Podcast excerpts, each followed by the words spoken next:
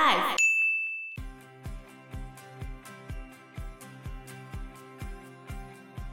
就可能他是没有自信的人，也许他的一些心灵鸡汤课程是真的有打到你某个点的，然后你就会觉得有帮助。可是不见得对每个人都有帮助啊。哦，也是有一些人一听觉得嗯，对我没有用，然后就走了。但有一些人就被洗脑了，就进去了。Hello，大家好，我是 Joe，我是 Fana，我是 Anna。最近在美国发生了一个邪教组织的案例，而且还有知名影星加入哦。我知道是什么，Nexing 是吗？那个组织的名称吗？那是一个缩写，N X I V M。我当初看到的时候，我超级 shock。为什么？因为我觉得，为什么到现在了，还会有那么多人加入这样子的组织？所以他已经维持很久了吗？蛮久了。那他的事件经过是怎样呢？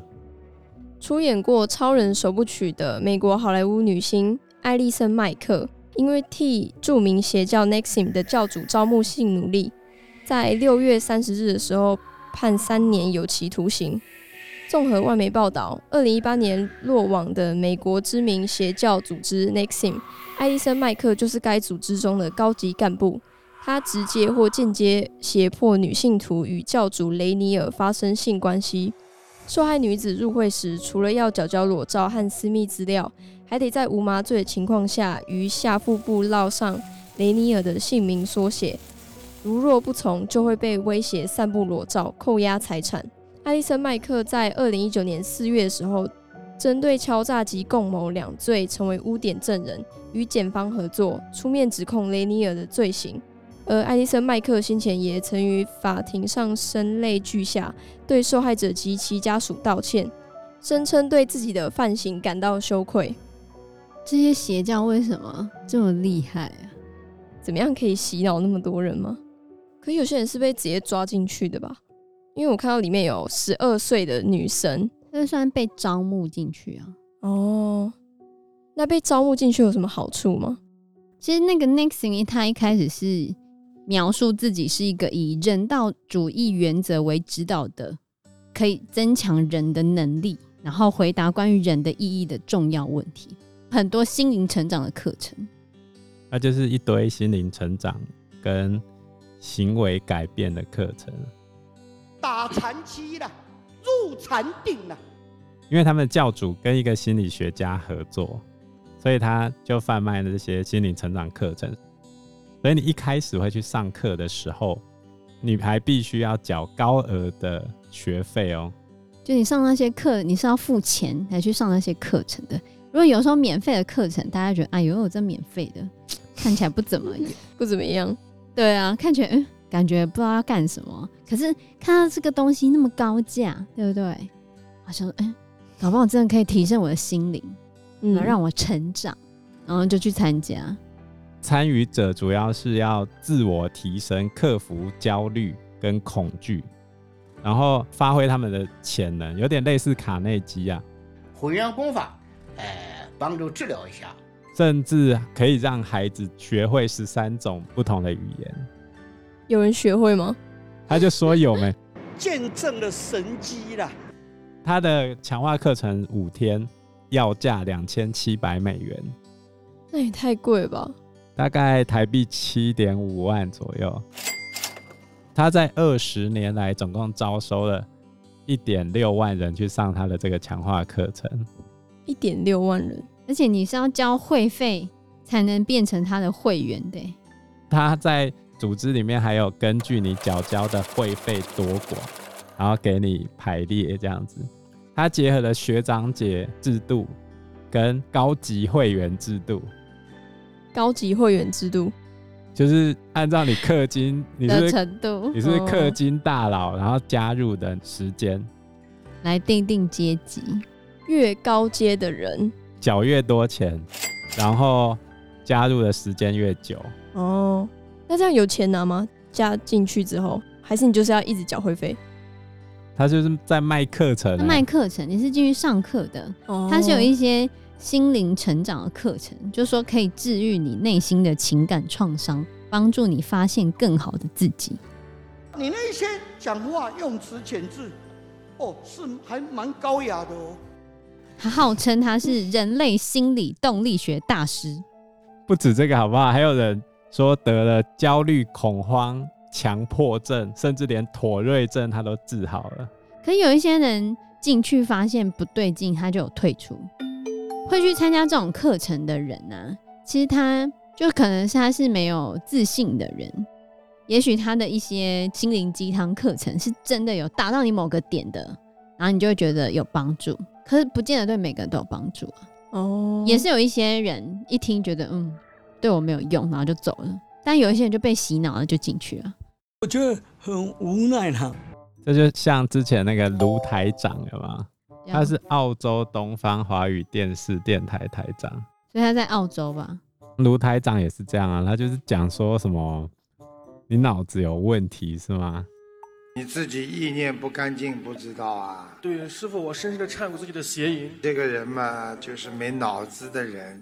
是的，师傅。啊，你要是有脑子，就不会这样了，记性嘛越来越差。对，他老是搞我脑子。他踢你腰踢得很厉害的，砰！砰！来了来了，谢谢你，看见了吧？谢谢你，卢台长。什么东西啊？他在干嘛？就是邪教吗？夸张。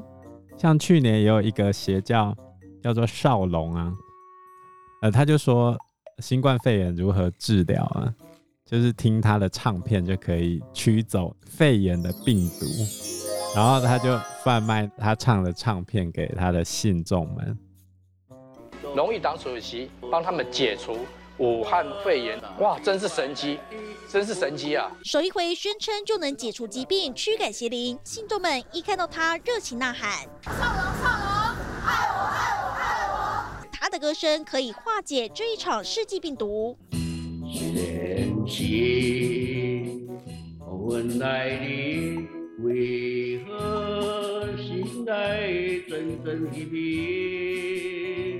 唱歌出来都有些神力的力量啊！